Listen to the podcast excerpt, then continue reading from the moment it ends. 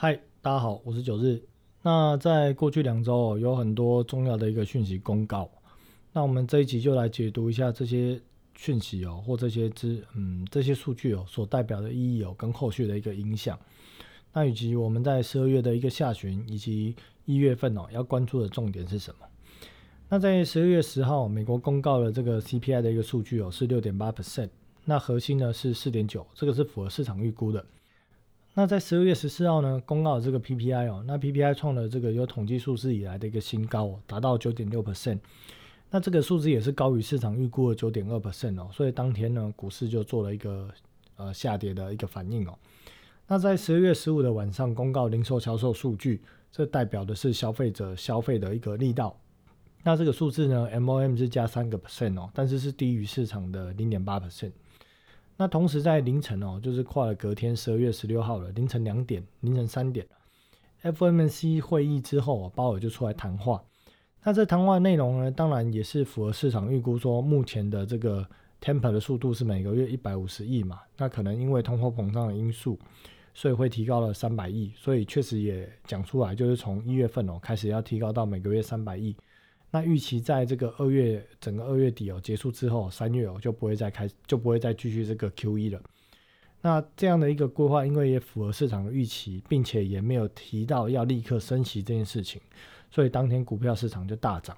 不过很吊诡的是哦，在礼拜四、礼拜五哦，股票市场大多都是回档了。那甚至呃以纳斯达克指数来讲哦，甚至把礼拜三的呃礼拜四凌晨哦，也就是礼拜三晚上、礼拜四凌晨的涨幅也都跌掉。那当然还有一个重要的一个讯息是哦，在十二月十六号，同时当天呢，拜登也签署通过了这个联邦政府的债务上限的这个法案哦，可以让这个财政部在未来的二零二二年到二零二三年的某个时间点哦，可以让他在发行二点五兆美元的这个政府公债，让他可以去维持二零二三二零二二年到二零二三年的某个时间点的这个联邦政府的开销。那增发债务的意思就是表示是什么？表示说，应该说提高债务上限，表示的意思是什么？就是所谓的增发债务嘛，就是表示它目前现有发行的二十八点九兆的这个债务规模，它是不够用的，所以它只好另外再去增加发行债务二点五兆，所以等同于的意思是，未来在一年多的时间以内，联邦政府或者说财政部，它会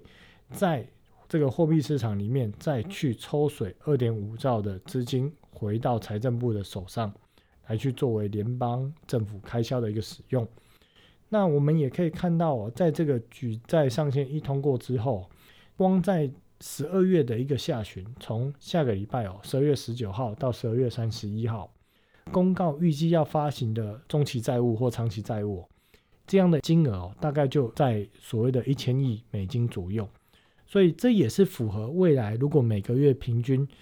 二点五兆嘛，我们预估在十到十二个月哦，大概平均每个月会发行增加发行债务量哦，大概是两千亿左右。所以我们就记住哦，未来大概每个月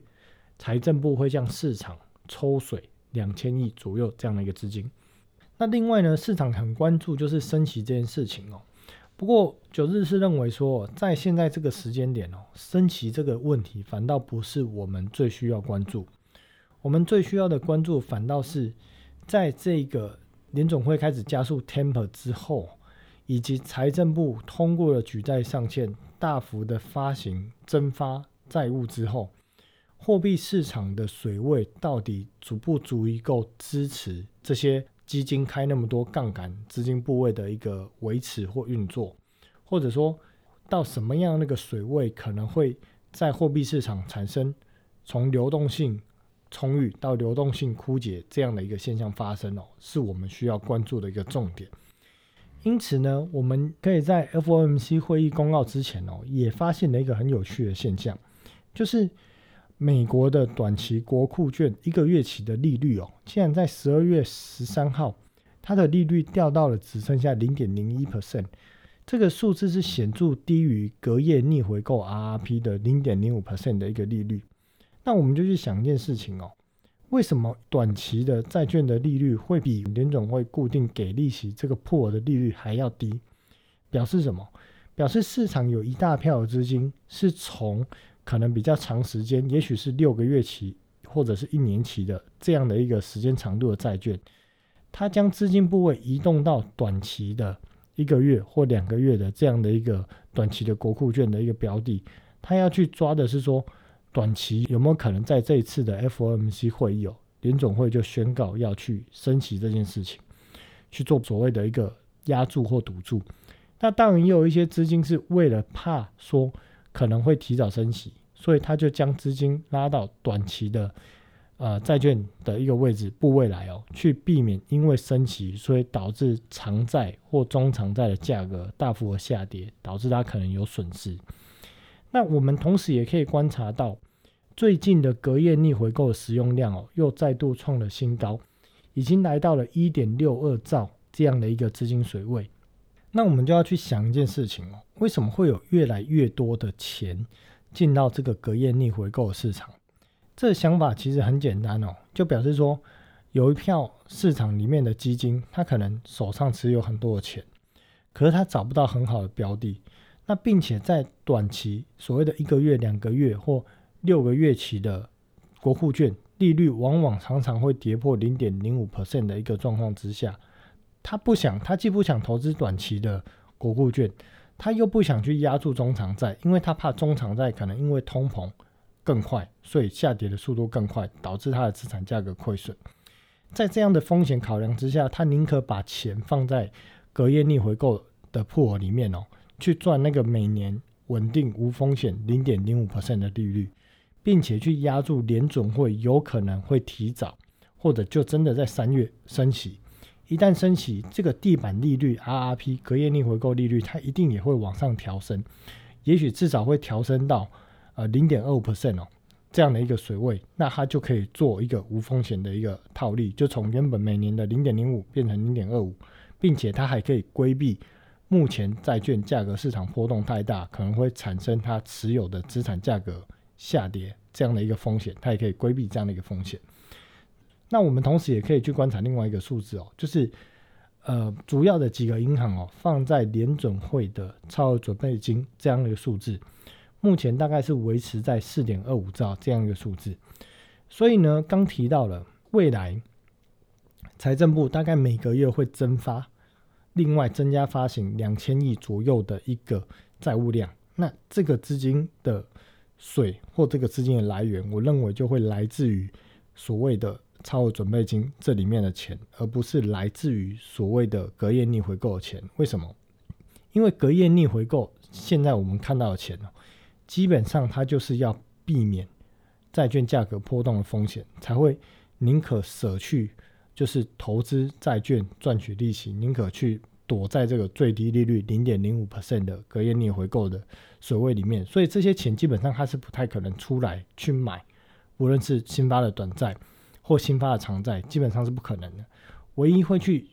拿钱出来买的这个钱，这钱来自于哪里？就是来自于各个银行或者是一级交易商，他们存放在联准会账上的超额准备金，会拿这个钱出来买。那我们根据呢，就是之前在二零一九年，当时联准会开始缩减 QE，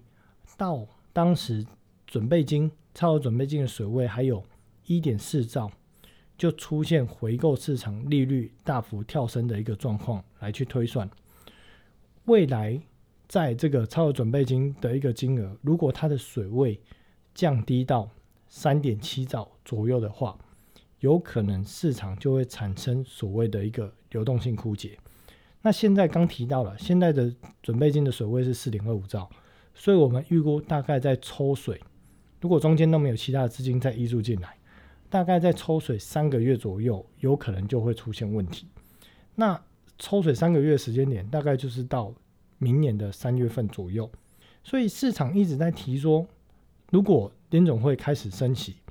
不论是升息一码零点二五 percent，还是升息两码，应该会对市场不会产生太大的冲击。我觉得这个观念就产生一个很大的问题，就是这件事情升息这件事情对于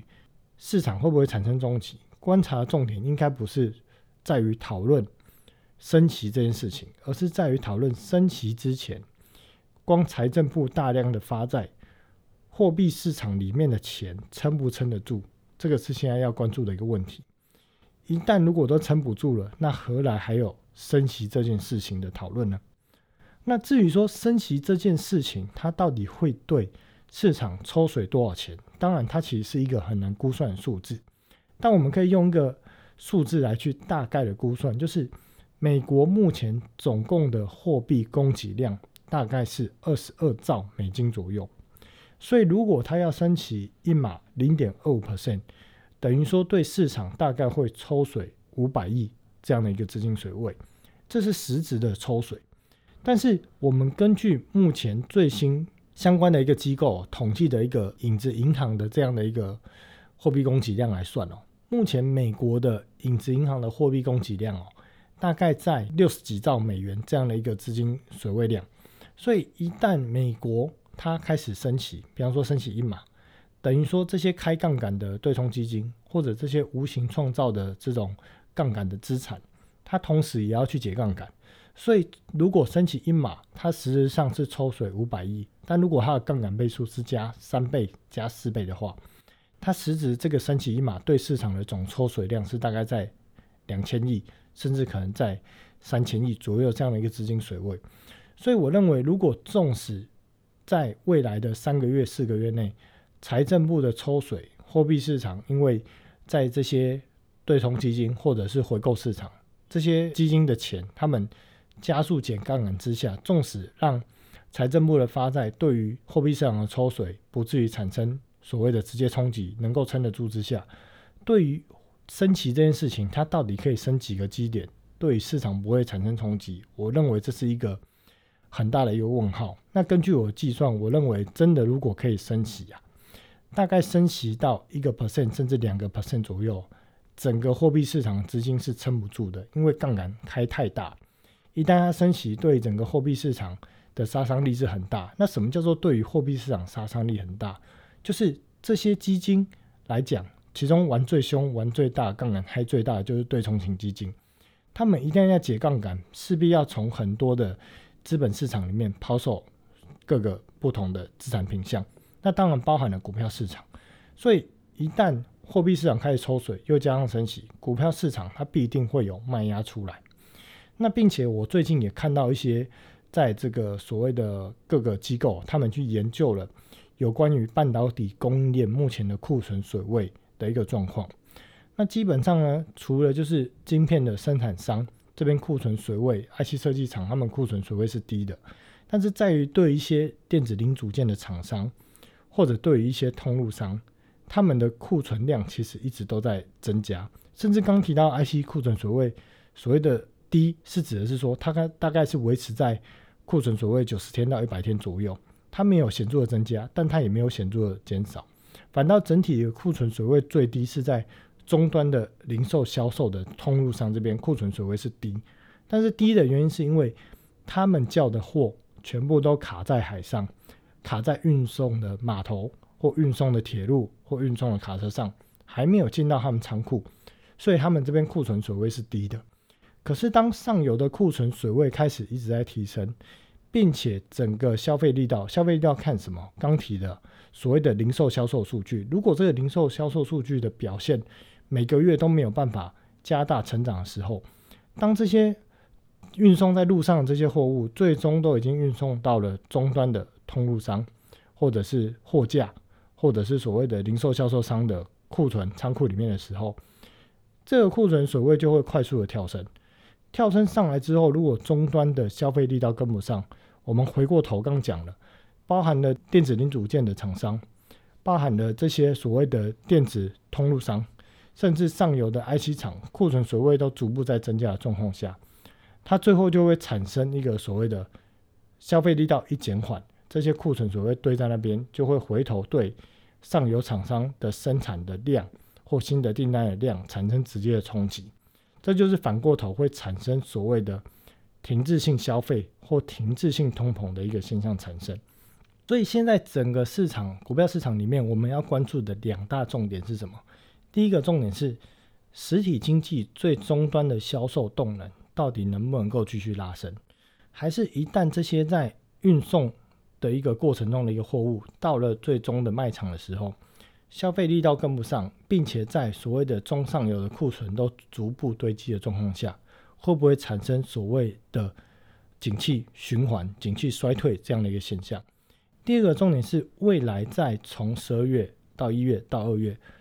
，Temper 开始加速收，财政部又加速发债的一个状况下，货币市场的资金存量到底够不够？一旦不够，产生资金枯竭，大量解杠杆，就会对股票市场产生冲击。那详细来讲，这个数字到底要怎么去推算，以及到什么时间点会出现这个问题，以及在其他。货币市场其他利率有什么样的一个变化？这部分呢，我们会在下一集的节目来去特别做说明。因为这些如果讲完这集节目，可能要录三五十分钟哦，是不够讲。所以简而言之哦，我认为哦，在未来两周呢，因为欧美陆续要放假了，那台股市场呢，基本上会进入内资的行情盘。那我是认为整体的台股市场的变化，整个指数或股价上面哦，大概会交易量相对冷清哦。不会有太大的变化，但是如果美国市场开始在下个礼拜末中下旬开始休假的时候，整个交易量变少，而如果债券市场的价格波动又依然很大，有可能因为成交量太少产生系统性的风险。就好比说，像前阵子感恩节当天又爆发出 Omicron 的疫情，然后股票市场就产生大跌。我认为这样的一个现象是有可能在未来一到两周，因为整个市场。放假成交量变少的状况下，可能又会出现这种买卖盘太薄所造成的这个指数或股价大幅下修的状况，有可能在下周或下下两周有可能会发生这个现象，所以需要去做留意。那对于台股市场部分呢，我认为整体的交易量哦也会呃因为外资休假嘛，也会相对冷清，所以短期的上涨力道应该也不大。好，那刚提到就是一些关于在呃货币市场的水位。以及观察细节跟需要计算的一个方式哦，我们在下一集的节目会再提出。那另外也有就是这个听众朋友有提到说，为什么有人讲到整体的股票市场长期是多头？那为什么九日提到这个货币市场对于股票市场短期的影响这件事情是需要很重要关注的一个重点哦？这部分的细节哦，我们也会在下一集哦来去做，来去跟大家做说明哦。好，那今天节目就到这里哦，那我们两周后见喽，拜拜。